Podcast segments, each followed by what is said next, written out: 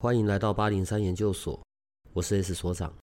这个频道的目的是要让正在神秘学上探索、找答案或者感到好奇的人，可以有个经过筛选、安全并且中立的参考，也许可以找到解答，也或者是获得状况的解决。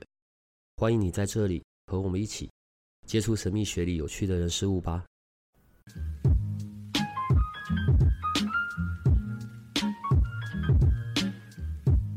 那今天是八零三研究所二零二四年的第一支录音。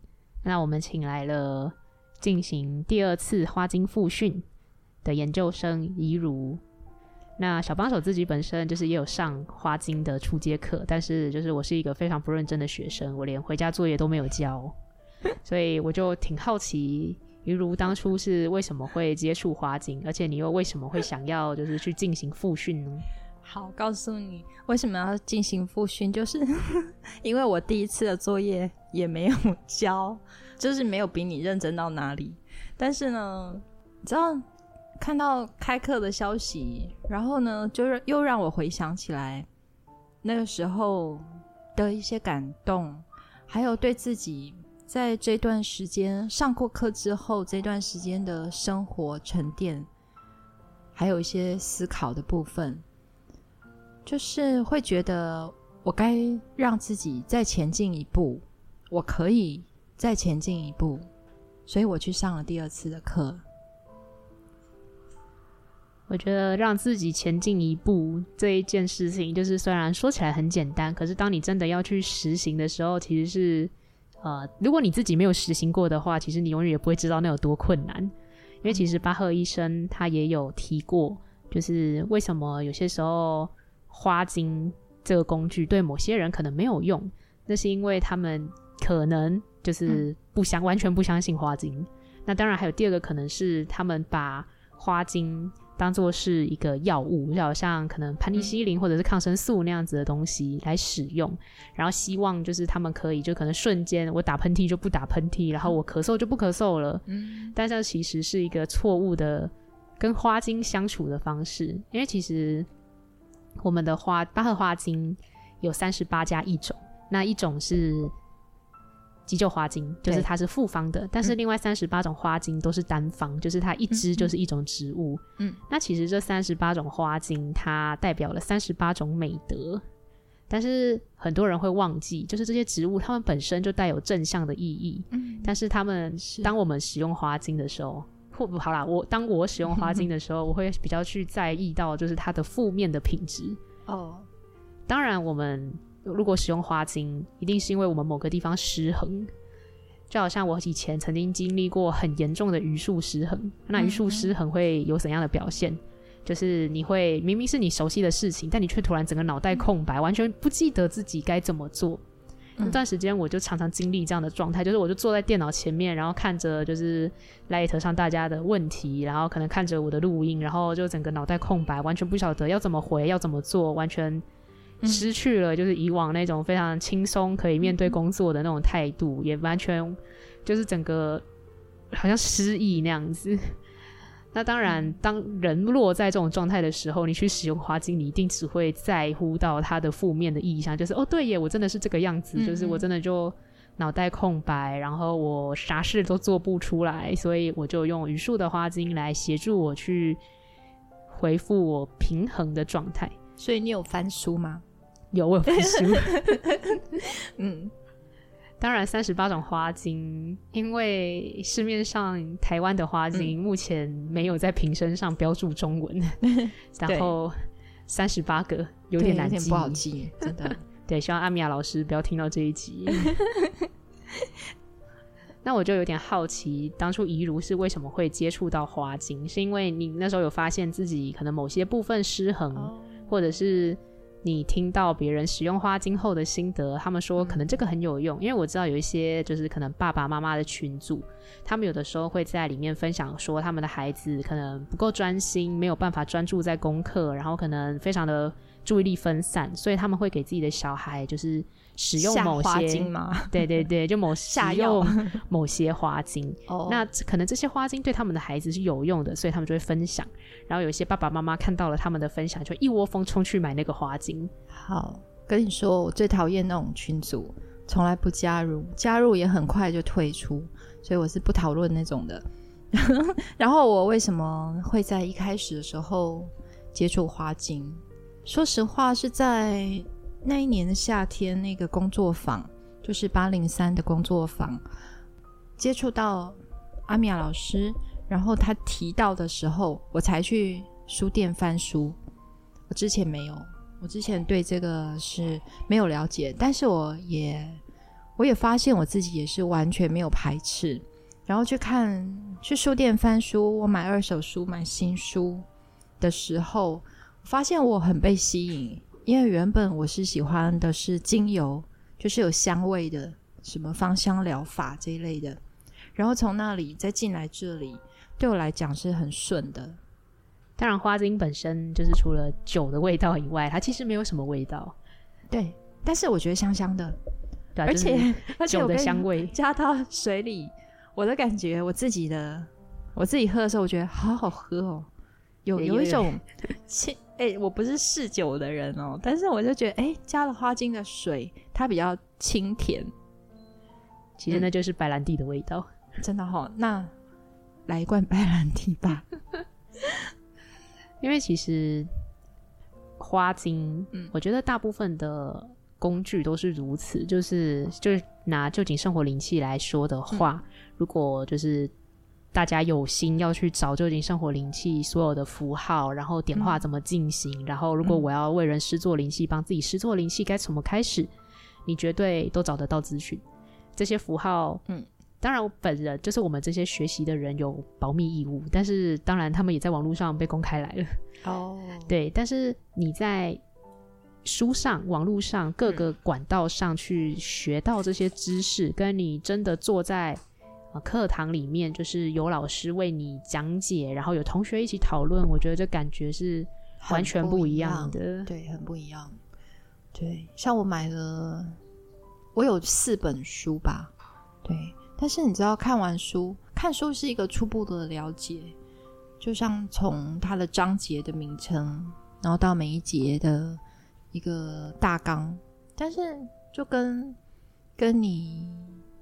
小帮手有没有自己看过？就是比如说你在手滑手机的时候看到一部电影，那网络上不是还有那种快转的电影那种？那你这样快转的看过一遍，跟你曾经有没有买票进电影院，然后就欣赏，坐在那里，可能一个半小时、两个小时，然后听那个音乐，就这样欣赏一种欣赏完整部电影的那种感动。跟专心的一次做一件事的那种感觉，就好像我买书与坐在教室里上课是完全两件事，是不同的。其实巴赫医生他，我觉得巴赫医生真的是一个相当有智慧的人。当然，他本身是医生，但是他除了在医学上的一些发现以外，比方说花精，他同样的也对。生命还有心灵，我觉得有非常深刻的讨论，因为他其实其中有提到，就是我们应该要就是落入生活，用一个比较激烈的讲法叫面对现实。然后，当然我们也不要忘记向内探求我们自己，但是他其实非常的讲究经验这件事情，因为只有把我们我们真正的能够学习到的东西，其实从经验而来的。当然，前人写的这些书也一定是他们的经验而来。但是，就好像灵气，或者是花精，或者是任何身心灵的工具，嗯嗯，我们都一定要去尝试。真的，不管是为别人还是为自己做灵气也好，调配花精也好，如果我们没有开始这一步的话，其实我们永远也不会知道，就是这之后会发生什么事。不管是好事，或者是有一些可能比较激烈的反应，嗯、我们永远也不会知道。那我们可，如果我们真的什么一切都从书中来，就是哦，书上说可能我进行 A 步骤会得到 A 反应，然后进行 B 步骤会得到 B 反应。但是当我们真的为去为某人调配花精的时候，我们可能会发现，就算他们在讲的是同一种情绪反应，但是如果引起他们情绪反应的事情是完全不同的，或者是他们在面对同一个情况的时候，他们却是完全不一样的情绪反应。如果我们没有真的去为某些人呃进行这样子的花精咨询的话，其实我们永远也不会知道，就是哪一瓶花精会对他们是真的有效的，然后他们又真的需要去面对的议题是哪一些。嗯，没有错。我不晓得你有没有为你自己调配花精的经验，还是你就先为了为别人？因为你刚刚提到的是说。为别人嘛，包括比如说施作灵气等等。那你有为你自己调配过花精吗？某一个主题，某一件事哦。除了刚刚那榆榆树，你刚刚有讲嘛？我发现你已经完全没有榆树了。对，相反的。其实我觉得这这又要讲到另外一件事情，因为我那时候就是真的完全卡在榆树的状态里面，嗯嗯嗯、然后有在因缘机会之下就去上了花精课哦。对，那那个时候我其实，在花精课上，我觉得自己不算太专注，因为就像我刚讲，我在愚蠢的状态里面，所以我其实绝大部分真的是一片空白，oh. 就脑袋一片空白。然后，但是很有趣的事情是，我觉得有某些时候，嗯，真的叫命中注定嘛，就是你的某一件事情，就是一定会发生在你的生命中。就好像我那时候去上花精课，我其实。真的是因缘际会，就是刚好那个时间点，那个台名有空，然后你就去了。对，OK，然后去接触到了花精。那很有趣的是，我第一次用花精就就是用急救花精。哦、oh.，然后我的印象极度深刻，就是那时候因为急救花就花精的用法有内服跟外用嘛，然后我那时候是内服，然后我一口气就喝了四杯。哎、嗯，有很渴吗？呃，不是，不是很渴。夏天吗？夏天。不是，就是冷气不冷啊。对，因为那个时候我真的很处在一个就是很忙碌的状态里面，oh, okay. 然后就是有点麻木的在过生活。嗯、那那个时候，当然我很累，我知道自己很累，很累，然后就是不管是身体的还是心灵的，对，嗯。然后那时候急救花精下去，我就觉得很舒服，就是有一种脑袋被清空的感觉。嗯、它跟我在榆树失衡状态那一种脑袋空白的状感觉是完全不同的。对。然后，所以我就一口气喝了四杯。然后那时候阿米亚老师还有点担心我会不会没办法回家，因为我喝太多了。就那一晚你有睡觉吗？有，那晚我有睡觉。哦，有哦，我以为会太清醒，清醒到没有办法睡。他刚好反过来，就是他帮我把紧绷的东西舒缓下来。哦，太好了。因为其实你看，像我们刚才在讲急救花精，光是一种花精，它就可能会造成很多不同的状态。就是我我是睡着了，但是一如的说法就是我可能会睡不着，因为我太清醒了。对，我以为你会太清醒。对，其实这就是花精一个很有趣的点，因为其实花精在讲的是关于平衡。嗯、对，因为三十八种花精代表三十八种美德，嗯，但是大家当然都会。呃，我相信如果你的这个东西，你有这项美德，你应该不需要使用它的花精，因为你已经在一个正向的状态里面了。通常人们需要使用花精，都都是因为他正处在这个状态的负向的状态里面。就好像如果人有自信是好事，但是当我们有太多自信的时候，可能就会去到自大；可是当我们太少自信的时候，就会去到懦弱。所以我们要的。我觉得巴赫医生在讲的是一种过犹不及，就是刚刚好，嗯，不要多也不要少，就是它是一个平衡的状态。嗯。那因为前阵子就是我不幸进了加护病房，然后当然巴赫医生他本身是一个医生，嗯，但是他有说，其实疾病是一个提醒。就是它是一个非常善意的提醒，就是给跟我们说，搞不好你其实某个地方失衡了，你某个地方可能太多或太少了。嗯嗯。那比如你对于失衡这件事情有什么想法或看法吗？哦，我失衡很久，曾经，但失衡了太久了。但是我觉得也。你知道吗？我那时候第一次看到巴赫医生写这句话，我觉得他很开玩笑。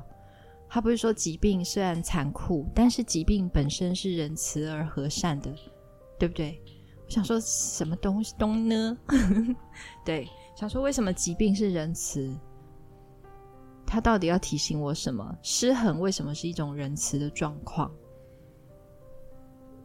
但是就当我自己在第一次的学习之后，然后又中间隔了将近快要一年，然后在第二次的学习之后，我发现的确是这样。然后自己的专注力的焦点也从第一次只注意到花精的负向状态，然后到第二次呢，我发现我自己感受到的三十八朵花精比较多是正向状态。然后用这个角度来看别人或者是看自己的时候，我就会觉得我让自己好像好过很多。以前那个失衡的时候是自己揪着自己，你知道吗？自己揪着自己不太放下来，然后会觉得外面的人、外面的事情好像也揪着我，就这样子有种不舒服缠绕的感觉。但现在会觉得，哎，用花精的正向美德来看这些事的时候，就是可以轻松很多。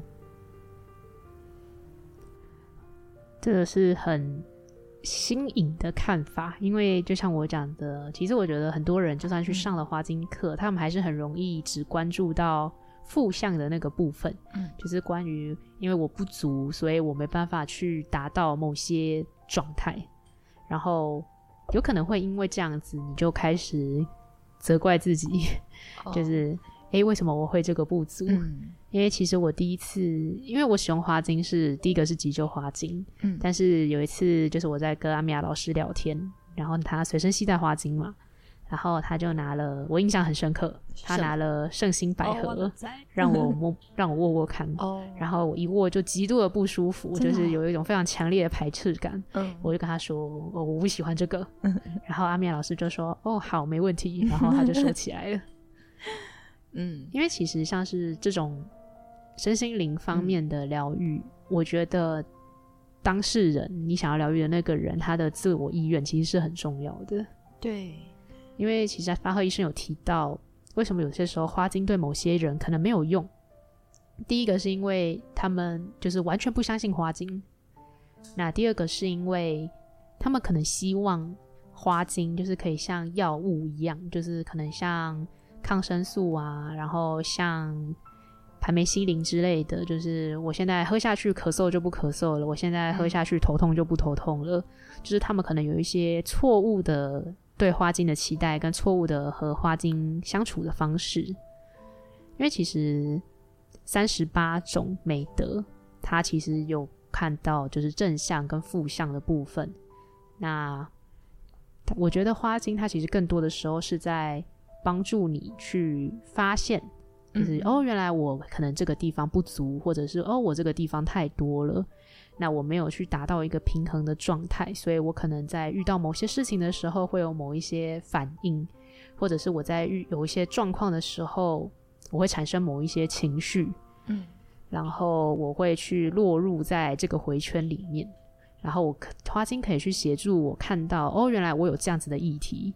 那但是要是就是本人没有准备好要去面对这个议题的话，我觉得其实，在那个时候，不管是怎么样的身心灵工具，都不会有太多效用。嗯，的确，就像我们肯踏进教室，就是走进来做一个学习，或者就是我想要翻开一本书，而认真的去看其中的某一行字，当这些字要入眼前的时候，其实就是一种我愿意。就是自己觉得我肯，我愿意来开放一部分的空间，让这些字，让这些课程进来我自己的身体，进来我自己的心灵。当然，自己的意愿，自己愿意去面对或者愿意去看见，这是非常重要的。我觉得，不管你学习任何的身心灵工具，嗯、这都是非常一个重要的点。当然，你有兴趣很好，但是。我觉得更重要的是，你真的愿意去，不管他会带给你什么样的体验、什么样的支持，你都愿意去投入，然后去，不管他把什么议题摊开来丢在你面前，哦、你都愿意去，就是正正视它。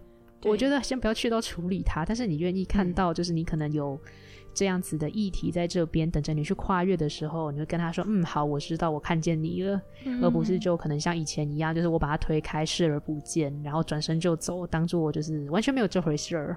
对，那会不会很不一样？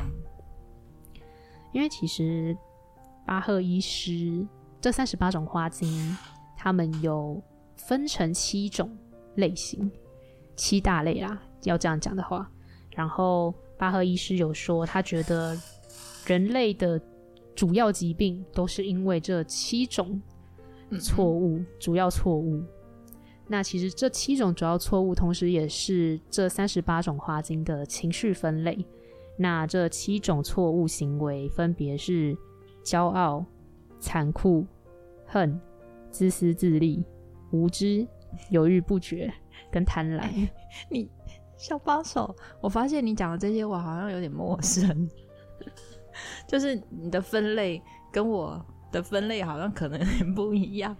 但我没没有没有没有，就是三四五六七，就是当然七个分类并不一样。如果是花精的那七个分类的话，对，对对，它并不是.它不一样。但是巴赫医生是指出，就是人类有七个主要疾病，那这就是那七个主要疾病。嗯，所以他针对这七个主要疾病再去发现那三十八种花精，并且做了七个分类，嗯、去对应这七种错误。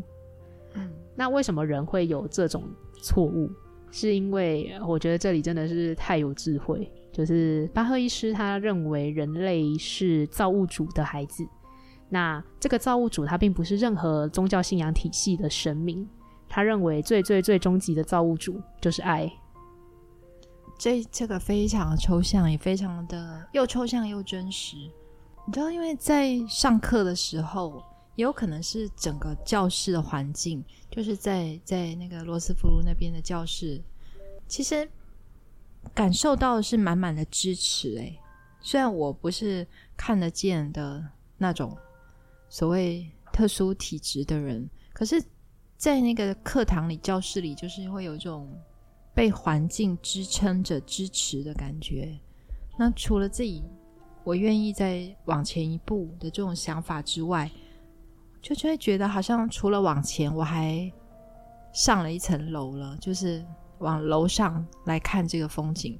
我就原来不是原来我在一楼或者还在地下室的时候的那种感受，心里的压力。是不一样，没有那种压力的感觉。小帮手，你有没有印象？有一朵花精，它其实也是一个很重要的花精，是关于爱的花精，就是菊苣。菊苣是我对这朵曾经非常的抗拒，尤其是在第一次上课的时候。那时候好像我的主人格被说是菊苣。但是我那时候听到这个的时候是很不开心的，因为我在上课前有自己买书嘛，然后就觉得哇，菊苣的负面的那种样子，就是缺乏爱啊，一副很索取的，是一个索取者的那种样子。我明明就很不喜欢那个样子，但偏偏为什么我是那个样子的人，为什么要把我贴这个标签呢？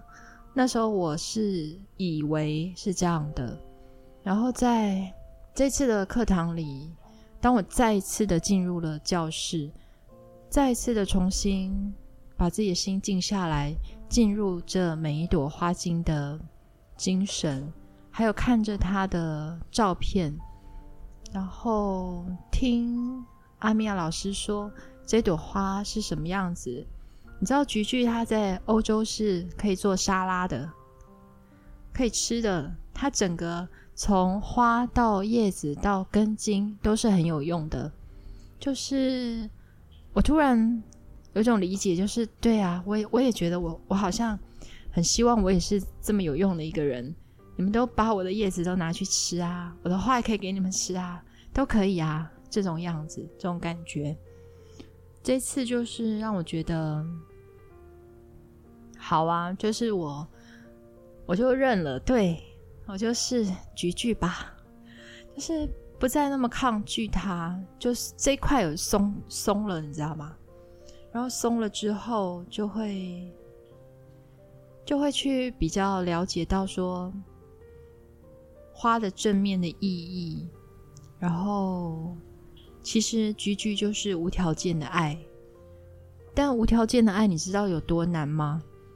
然后我是一个妈妈，我也曾经曾经是个妻子，然后也是谁的谁，就人与人之间的一种对待，你要完全的无私的、无条件的爱。其实这真的是我一辈子要学习的路，我现在很清楚的知道了。我觉得这是很了不起的一个过程。就是当你能够从一个状态，它的负面的表现，去转为注意到它正面的表现，并且去接纳，好，它不管是正向的还是负向的，都是我的表现。那我现在已经注意到我有这些负向的表现，所以我可以去慢慢的纠正也好，嗯、改进也好，就是不管你用什么样的词去形容这个过程。嗯我觉得这都是最重要的，因为其实巴赫医生前面讲了嘛，他在他很重视经验这件事情。那我觉得能够在花精这个方部分，就是你去体验到这些，那才是你真正重要的事情。因为我前面有讲，我觉得有一些事情可能真的是命中注定，因为当然我们在那个当下不会这样想，可是当我们真的成功。越过那个状态的时候，就好像我以前抑郁症的时候，我那时候有很认真的觉得，就是我应该就会死在那个年纪了。但是我现在就是可能上天保佑之类的吧，反正我就活到了现在。嗯、然后当我去跟别人分享我那个时候的经历的时候，嗯、我才发现，就是其实有相当多的人，他们可能正被就是自身有这样的状况，或者是他们身边的人有这样的状况所困扰。那我就可以分享给他们，不管他们是不是，嗯、不管我的经验对他们来讲是不是真的有用，但是我也可以支持到他们。那另外就是我也进了加护病房嘛，所以我可以就是就福大命大，就是活着出来了。然后我就可以在之前的 podcast 中，就是跟大家分享，就是我那个经历。那的确也有一些研究生，他们有来告诉我说，他们可能自己或者是家里或身边的人，就是可能他正有糖尿病，或者是他们有糖尿病史，嗯、所以我的经验就是可以提醒他们，他们可能要注意这些东西。那也有人跟我说，就是他刚好正在经历，就是可能丧友之痛啊之类的。嗯、那我的经验也可以很好的就是对安慰他们。那假设说我们自己啊、呃，不管是作为花精或者是灵气的疗愈师老师也好，如果我们自己没有这些经验，我觉得我们是没有办法去，先不要说教导别人，我们是没有办法去同理别人的。嗯、真的，就你知道吗？就是自己叠跤，而且是在烂泥巴里爬呀爬的时候，对，是自己爬过才知道原来是那样。嗯，对，当我们自己有这个经验的时候。我们其实就有办法去，可能跟旁边有同样经验的人，我们可以互相安慰。那对于没有同样经验的人，我们可以提醒他们，就是可能他们就可以避开跟我们有过同样这样在烂泥巴里打滚的经验。嗯，因为其实你说对不起，我打岔。你说避开，其实我觉得那就是他必经的路。诶，我曾经也这样爬，但是那条路我就是要这样爬的过来。我我反而不会希望他去避开，你该爬你就爬，只是说爬的时候你不要太绝望，因为阳光还是会在，就是这场雨过后阳光还是在。如果可以，我还是希望大家避开就是进加护病房这件事情。Okay. oh, 是啊，是你你刚说你糖尿病的问题，为什么我们两个今天要一起录音？因为我 难道是这个原因吗？因为我我们家族也是，是我外婆，然后我们家四姐妹三个都是，嗯，其实这些疾病就是有一些可能现在人很常见了，当然糖糖尿病是其中一种。对，那当然以巴赫医师的说法，就是可能某个地方失衡了。要要是让我来说的话，我就会说是肾脏失衡了。就是如果我们真的用这么病理直观的角度来讲的话，嗯、那但是巴赫医生他同时其实也有提到，就是如果一个人他生病了，其实真正要负责的是他自己。对。那那个时候，当然我躺在加护病房的时候，我没有想到这句话。但是当我出来后，就是重新翻阅那一本《爱、自由与疗愈》的时候，嗯、我注意到这一句话。其实我在这个就是在这种生死关头之后，嗯、我突然就对这句话非常的有感触。因为像是糖尿病或者是一些慢性病，就是会需要药物或者是一些打针之类的来协助控制。那当然我可以，我现在生活的形态又比较健康一点点。我不敢说真的完全很健康，但是至少有比我住院前健康。那假设看起来你很不错，对，就是我有在逐渐恢复。嗯、那当然我可以，就是完全不去改变我的生活形态，就是我就是一天吃个五六顿饭，然后凌晨两点睡，然后早上六点起之类的，哦、就是我继续维持这么就是疯狂的生活。你知道为什么？因为你还年轻，你几岁？对。我都不敢这样了。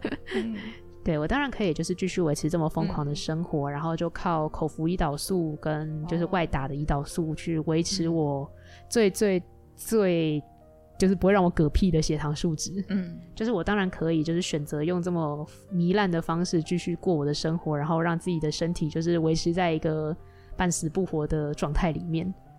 但是这绝对不是一个。健康的方式，然后如果我真的继续维持这种方式，我应该距离再进一次加护病房不会太远。嗯，因为我其实很清楚的知道，嗯、我有一段时间其实糖尿病控制的蛮好的，那段时间我就大概一天去上个两三次健身房，然后真的就是吃的比较少，睡的比较多，然后我没有没吃啦，就是吃的没有以前那么夸张，就是一天五六顿饭之类的。对，那段时间我其实算控制的还不错，就是我的糖化血色素有降到六点八。嗯，对。那在那个时候，你加护病房的时候，糖化血色素多少？十一点九。哦，我最高是十三点五，就是 没有要一个，对，这是一个不应该比较的东西。夸张，这是一个夸张哎。对，这真的蛮夸张的。但是我其实，在进加护病房的时候，我的血糖也飙破九百。嗯。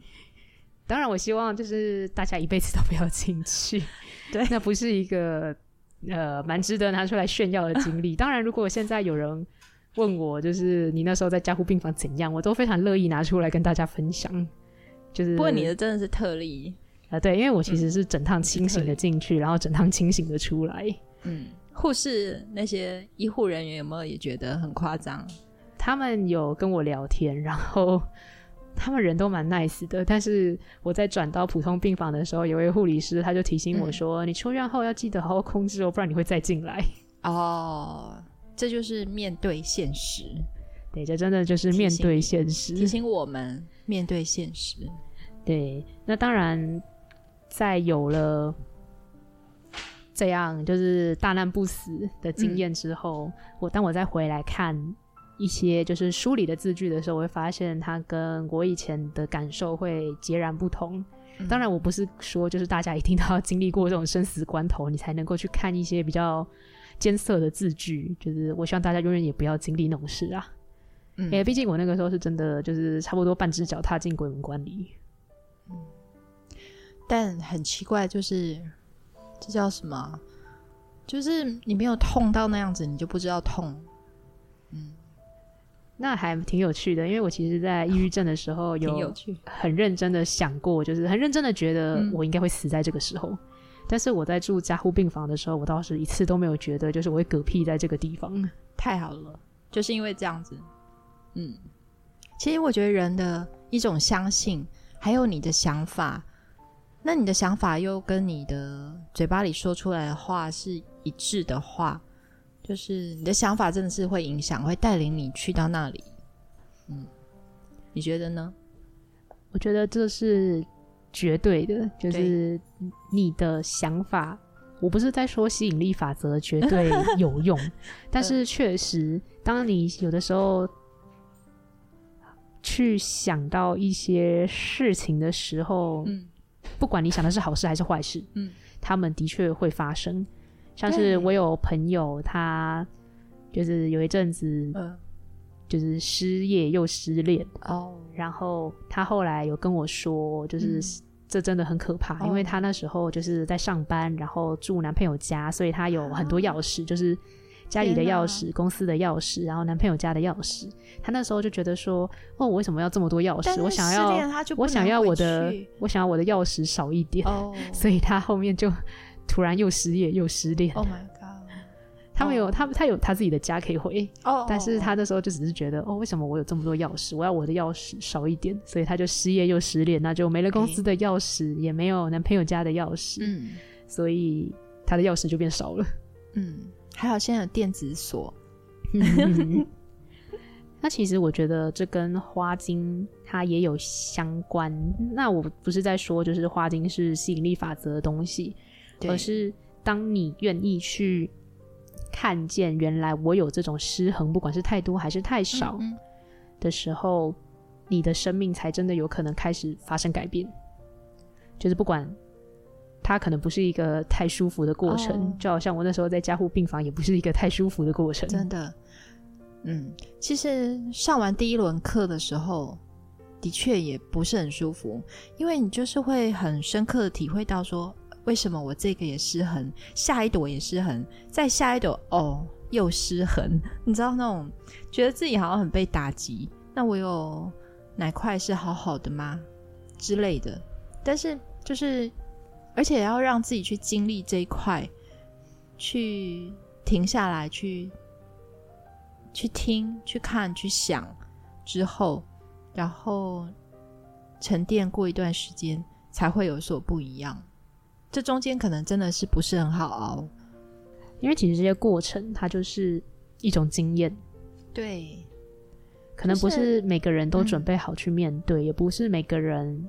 他们所能经历的事，他们所经历的事情跟他们的反应也都是一样的，这不可能。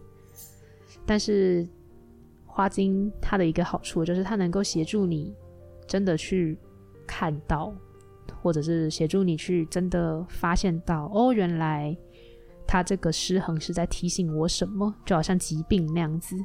我觉得他们本身其实并没有好与坏，就是失衡这件事情跟疾病这件事情，嗯、我觉得要端看你怎么样去看它。对，就是像说，比如说你看到一个状况，然后其实我们应该很开心的说：“太好了，我有个我有个优点要回来喽。”那优点本来也就是属于我的啊，所以我才会有相反的那个缺点嘛。因为并没有所谓的两元，都是多元。没有两面，不一定正就是反，反也不一定就是正。如果我看到了这件事情，那表示我另外一个优点、另外一个美德又要回来我身上了。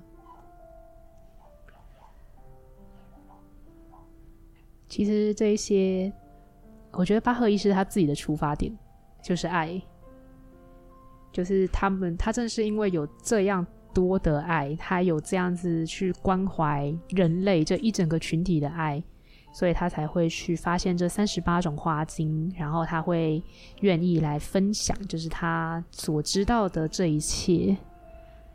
因为其实有一些经验，也许我们并不乐意跟别人分享，或者是有一些知识，我们其实是不愿意跟别人分享的。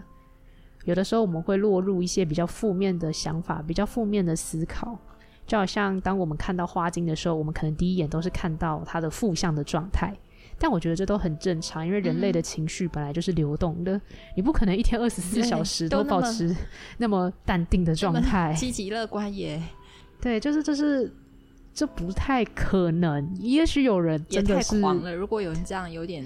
对，也许有人真的可以，我觉得他也可能不太好相处，达到这个状态，但是我没有办法。但是其实巴赫医生他也有讲哦，就是这一些失衡，然后我们这些疾病的状态，嗯，其实假设我们有办法，就是去看到我们的这个状况，我们后面的那些议题。其实疾病它当然是可预防的，它可以被治愈，它也可以预防。只要我们能够就是记住爱这件事情，但是它同时，因为刚才你有讲到你自己有局剧失衡的状况，对，因为它其实有讲爱是一种能量，那能量要怎样？能量就是要流动。因为如果你给太多爱，但是你都没有收到别人的爱，或是你拒绝别人的爱，或是你一直在索取别人的爱，但是你都没有给出你自己的爱的时候，你就会一样落入到那个失衡的状态里面。你知道，我想到的是，就是从从我很抗拒局距，一直到我现在很坦然的接受，对，就是这样的时候。然后我也一直在思考一句话，就是。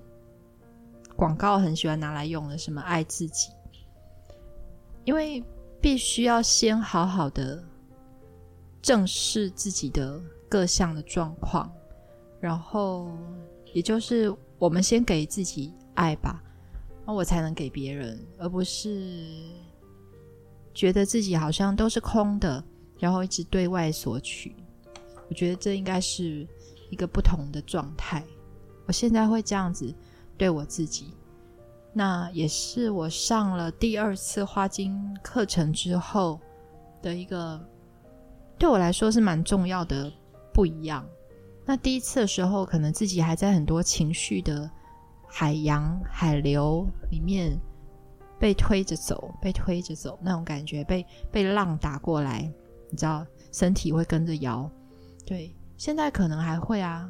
但是就会觉得我的根在哪里？我比较站的稳一点。对我来说，这是一个我很喜欢，然后也很开心的一个状态。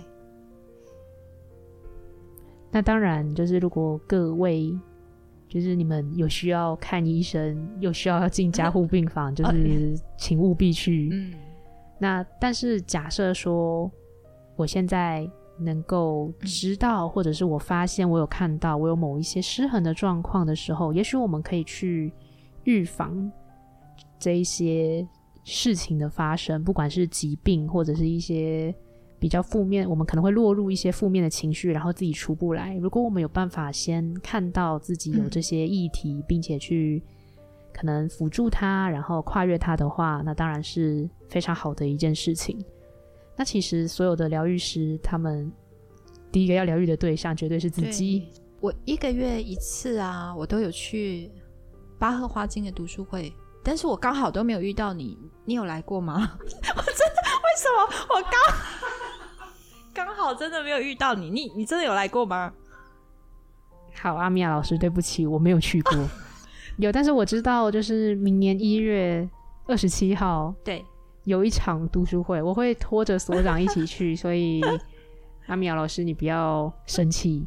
哎、欸，其实所长我有遇过他在第一堂，第一堂，他他只有去第一堂，他只有去第一 堂，而且一直要 要控肉饭。有没有什么花精是可以就是调一下他那种控肉饭失衡的状况？就是没有一种花精叫 Uber Eats 直接。好啦，那因为嗯，我没有去过呃花精的读书会，但是我知道就是嗯，大家会在那边讨论关于《爱、自由、疗愈》这一本书，嗯、他可能巴赫医生讲的一些话，我知道就是大家会可能一起阅读、一起讨论，所以在这样子的情境底下，然后我知道那边现场还有花，还有食物，你知道吗？你是不是一个很需要情境的人，还是你只要有那种很生硬的文字就可以的？我我是一个很需要环境情境的人，然后你知道在那边就会很深刻的，又好像仿佛又回到了一次课程，就是那个环境是会支持你的，支持你的各种的状态。然后比如说你看到花或者是蜡烛，那自然就会一种静心的效果。然后加上大家就是 focus，就是一起专注在巴赫医师的著作上。然后那时候所看到的文字，或者你耳朵听到的，呃，同学朗读出来的那一段文字，跟你自己在家好闲闲没事打开来的时候，打开书本的时候，那个感觉效果是蛮蛮不一样的。所以蛮蛮推荐你来一下。那就算是没有上过花心课的同学，其实大家也可以一起来参加这样子的活动，因为其实巴赫医生他不只是在医学方面有这样子的造诣，同样的，他在关于身体、心灵，还有一些自我疗愈的这个部分的探讨，我觉得非常的有大智慧。我有点不太知道该怎么形容。你知道我我的我对他的感觉啊，我对这位素未谋面，对他他的照片看起来有点严肃的巴赫医师，你知道我觉得他是哲学家，我几乎没有把他当成有他是医生，但是我觉得他对我来讲，他更接近一个哲学家。他说自我疗愈，然后再来又说人因自己而受苦，第三步骤他说到的是让自己自由。觉得非常的美，他的哲学不仅有哲理，而且很美。